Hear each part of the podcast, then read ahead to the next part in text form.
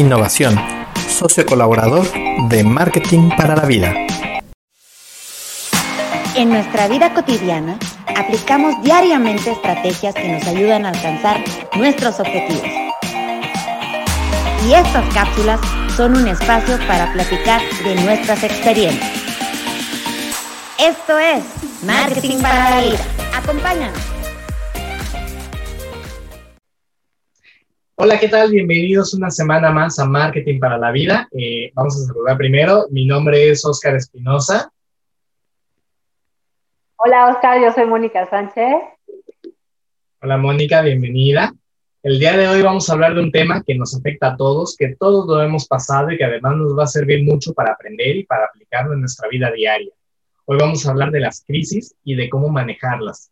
El manejo de crisis, que es algo súper difícil de aprender, eh, que al final dependiendo la, la, forma en la que tengamos esta crisis, tenemos que saber manejarla o no, y que la podemos manejar tanto en el ámbito personal como en el ámbito eh, laboral, profesional, empresarial. O sea, hay crisis de todo tipo, ¿no, Mónica? Claro, sí, no, bueno, y es que, a ver, empecemos como por el principio. Crisis.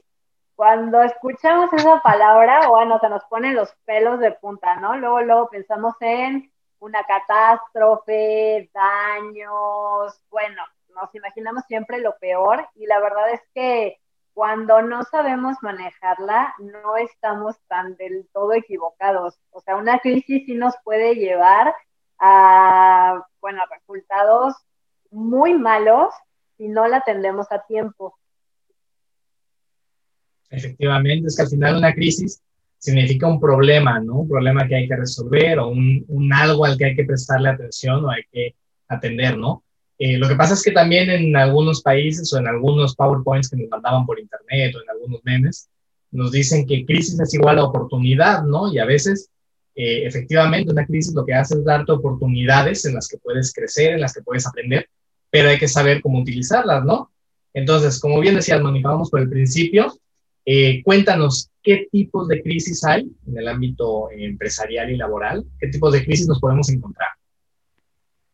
Bueno, a ver, es que hay muchas crisis, ¿no? Podemos tener hasta una crisis matrimonial, una crisis existencial, pero bueno, nos vamos a referir a, una, a unos tipos de crisis más orientados a la empresa y que no necesariamente tienes que tener una empresa grande para pues para tener este tipo de conflictos en algún momento, ¿no?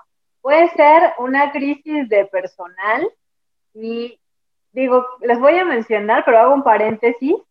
Yo creo que todos identificamos o vamos a identificar con los que con lo que les voy a comentar a marcas muy grandes que han pasado por situaciones similares. Entonces, bueno, lo que nos trae el tema. Hay crisis de personal, como les comentaba, por ejemplo, cuando algún empleado eh, se ve involucrado en un acto delictivo, por ejemplo, y esto, bueno, ya es a lo mejor en un grado muy, eh, muy alto de crisis, pero puede ser, por ejemplo, cuando uno de nuestros empleados trata mal, por ejemplo, ¿no? A un cliente. ¿Cuántas veces no escuchamos notas de actos de racismo, eh, de género, en fin, diferencias de este tipo en algún establecimiento. Bueno, pues esto puede ser una crisis de personal y hay que saber cómo atenderla. Otra crisis, me voy rapidito y después ya, ya, ya nos vamos punto por punto. Eh, también puede ser una crisis organizacional y esto es cuando toda la empresa se ve involucrada en algún tipo de conflicto. Por ejemplo, que incumplieron alguna norma, que toda la empresa eh, a lo mejor está involucrada en asuntos como fuera de la ley o no sé, algún tema de este, de este tipo. Puede ser una crisis tecnológica, por ejemplo, cuando se cae el sistema, que ni pasa, este, cuando todos los usuarios se ven afectados de alguna forma por alguna falla en cuestiones de tecnología, ¿no? O puede ser una crisis natural, por ejemplo, que haya una inundación, un tornado, algo eh, que no podamos nosotros como meter mano para controlar. eh, pues es una crisis natural, ¿no? Eh, en, a grosso modo, estos son los tipos de crisis que podemos tener en nuestras empresas.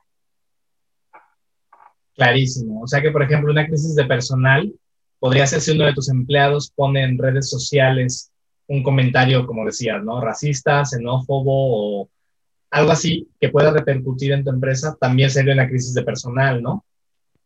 Exacto, sí, todo aquello, digo, hablando de crisis en las empresas, es todo aquello que nos haga como temblar un poco nuestra estructura o que nos afecte a nuestra imagen. Generalmente todas las crisis afectan a nuestra imagen, ¿no? Bueno, hablando empresarialmente. Entonces, de ahí la importancia de atenderlas a tiempo. Claro, sin embargo, eh, además de atenderlas a tiempo, hay que saber atenderlas, porque muchas veces cuando tienes una crisis de este tipo encima de la mesa, a veces eh, te sale más caro el caldo que las albóndigas, ¿no? A veces la forma de, de solucionar la crisis, en lugar de calmar los ánimos, hace que sea peor, ¿no? Por intentar reaccionar a lo mejor rápido, pues no sé, en el caso de, imagínate una empleada que dice que, que ha tenido un problema con un, con un jefe, ¿no? Y tú lo primero que haces para reaccionar es despedir a la empleada. Pues a lo mejor tu crisis, que podía ser manejable o que era más fácil de manejar, se empieza a hacer más grande, ¿no? Entonces, no solamente hay que detectar la crisis o qué tipo de crisis es, sino también saber cómo reaccionar ante ellas, ¿no? Claro, y es que al final cuando estamos, digo, ya todos nos ha pasado, cuando estamos dentro del problema, como que nos paralizamos y no sabemos cómo actuar, o actuamos de forma muy visceral a cómo nos sentimos en ese momento y no pensamos en las consecuencias que esa acción nos pueda traer, ¿no? Entonces, generalmente lo recomendable a todos los niveles es tener un plan de acción previo. Justo cuando no tienes el problema, tendríamos que pensar, a ver, ¿qué problemas pudiera tener en mi empresa? Entonces, con base en esa información, pues tomas acciones previas, ¿no? A ver, ¿qué pudiera hacer si se presentara esto? Ah, bueno, pues, y las vas poniendo sobre papel. Entonces, cuando ya se presenta la eventualidad, pues ya sabes, por lo menos tienes una guía de cómo vas a llevar a cabo las acciones, ¿no? Entonces, siempre, siempre en todo el nos dicen, mejor prevenir. Claro, aquí es como muchas veces eh, cuando somos empleados, nos toca hacer, por ejemplo, ¿no? los simulacros de incendio y todos nos quejamos, ay, qué pérdida de tiempo, ay, eh, justo ahorita que tengo mucho trabajo, no sé qué. Pero precisamente esto es una, una forma de tener un plan para una prevención de, de una crisis, ¿no? Si tú tienes un incendio en tu edificio, pues evidentemente la gente tiene que saber cómo reaccionar, ¿no? Claro, y es que además volvemos a lo mismo. Cuando pensamos en una crisis, imaginamos cosas bien grandes, pero realmente de cosas pequeñas se puede desencadenar muchas cosas peores, como también ya nos comentabas, ¿no? Por ejemplo, ahora con las redes sociales, pues una crisis puede desencadenarse desde un mal comentario en un posteo. Por ejemplo, ¿cuántas veces no has visto eh, en el caso de restaurantes o cafeterías, ¿no? Comentarios de, es que fui y el café estaba frío, es que la comida es de lo peor, es que, comentarios de ese tipo negativos, que además sucede otra cosa, hoy día, pues, las recomendaciones o este tipo de comentarios a los que no conocemos esos lugares, pues te marca una, un buen parámetro para tomar tu decisión o no de compra o de asistir a un lugar, ¿no? Entonces, cuando empiezas a ver tal número de comentarios negativos hacia un servicio o un producto, pues ya te pone como a pensártela, ¿no? Así como de, bueno, y, y si es que lo compré o si es que valdrá la pena ir a ese lugar o, o ya entre tanta negatividad, pues mejor no. Y entonces digo, un par de comentarios negativos te generan una crisis, pues quizá de venta, ¿no? Quizá de, que la gente pues ya no acuda a tu establecimiento, quizá de que pues ya no estés vendiendo como antes. Y es que son pequeñas acciones que no tomas en cuenta de momento, porque te parece como, ay, bueno, pues es alguien que no salió muy contento de aquí y ya tan tan. Pero al final, pues en acciones eh, de poco a poquito, pues vas llenando el vasito de agua. que ahorita que lo dices, eh, yo como usuario suelo, eh, cuando encuentro algún comentario negativo en algún restaurante o en algún hotel, eh, lo leo, pero checo si hay más, ¿no? Porque si hay solamente uno, entiendo que fue un momento puntual o un problema personal o algo. Checo si hay más por si acaso es algo recurrente. Pero entiendo que no todo el mundo se comporta como yo. Aquí es importante, ¿no? Cada uno se comporta de una forma diferente. Entonces, ¿qué hay que hacer? Tú como empresa tienes un comentario negativo en redes sociales y ¿qué haces? ¿Lo borras? ¿Le insultas de regreso? Eh, ¿Qué haces? ¿Tú qué recomendarías? No, no, no, pues a ver, primero pues hay que ponerte del lado del cliente, ¿no? Siempre. Este, no es que siempre el cliente tenga la razón, pero tampoco te puedes enganchar en una guerra de insultos. Entonces, lo primero que tienes que hacer es justamente ver qué tipo de, comentarios estás teniendo, si son recurrentes, si no. Nunca los borres, porque se ve peor, ¿no? Porque además después te ponen, oye, borraste mi comentario, entonces se hace más evidente y, y quedas mucho peor. Entonces, tache, no los borres, siempre respóndelos y trata de hacerlos en un lapso de tiempo no muy grande, o sea, generalmente pues siempre esperas que tener una respuesta en, en horas, quizá, ¿no? Y más en redes sociales que la comunicación es instantánea. Entonces, no demores mucho en dar una respuesta y trata de ser lo más amable posible eh, y siempre tratar de darle un, un, punto de razón o tratar de que se sienta entendido, a lo mejor y pudieras, no sé, por ejemplo, en el caso de, del restaurante, ¿no? Oye, si estaba frío tu café, no te preocupes, eh, ven, te invitamos otro para que sepas que nuestro servicio no es así, este, no sé, y ya si tuvieras un tema como más para largo, pues a lo mejor y responde en corto ahí en, vamos, en, en en la parte como común, digamos, de forma visible, y a lo mejor, pues, sigue tu discusión o tus argumentos eh, vía inbox, por ejemplo, en un tema más personal, ¿no? Para que no se haga también ahí un, una rebatinga. ¿no? Claro. Oye, aquí, eh, con lo que acabamos de comentar, también me viene a la cabeza, yo resolvería las crisis, o por lo menos yo en mi vida personal resolvo las crisis de una forma. Seguramente tú en la misma situación actuarías de una forma diferente. Cuando somos una empresa, eh, todos tenemos una opinión, todos los empleados tendrán una opinión diferente sobre una misma crisis. ¿Qué hacemos? ¿Hacemos elecciones? ¿Hacemos un referéndum? Eh, ¿Qué hacemos?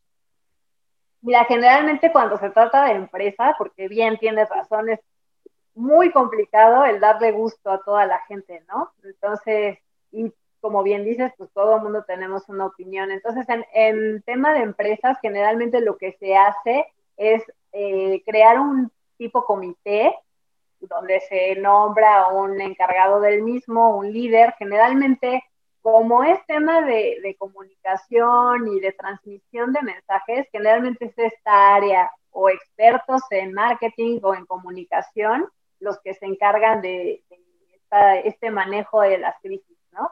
Pero siempre es recomendable nombrar un comité que van a tomar ellos, eh, digo, no es lo mismo organizarse cinco que cien, ¿no? Entonces, entre ese pequeño comité, pues tomarán cartas en el asunto, armarán su estrategia, sus pasos a seguir, y es súper importante que una vez que ya, ya esté armada la estrategia, el plan, que sí se los hagan saber al resto de, los empleados, ¿no? A los compañeros, para que todos estén en la misma línea y que si por algo eh, esas cinco personas, diez, las que formen parte del comité, no van a tener un cara a cara con los clientes, pues sí que, que los que sí están de ese lado, pues sepan cómo van a actuar, qué respuestas van a tener, para que la empresa en general pues salga bien avante, ¿no? Que no sea como, como un punto de vista de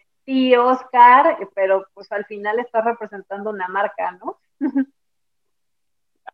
Ahí también es eh, súper importante, ¿no? Porque aunque tú no trabajes de cara al público, a lo mejor ni siquiera estés involucrado, qué interesante esto de comunicar a toda la empresa, porque al final te sientes, eh, primero, respaldado Segundo, eh, aunque tú no des eh, la cara delante de los clientes, tú eres una persona, tienes familia, tienes amigos, y no va a faltar el que te va a comentar, oye, vi en las noticias que tu empresa no sé qué, o el otro día vi en redes, y está padre que te incluyan dentro de este eh, plan de acción para que sepas qué es lo que se está haciendo, ¿no? Y también para que veas los valores que tiene detrás la empresa en la que estás trabajando, para que sepas cómo está reaccionando a una crisis, que sepas que da una respuesta rápida, yo creo que también como empleado te da una cierta tranquilidad, ¿no? Claro, es que además, mira, vamos a aterrizarlo, por ejemplo, en una familia, ¿no?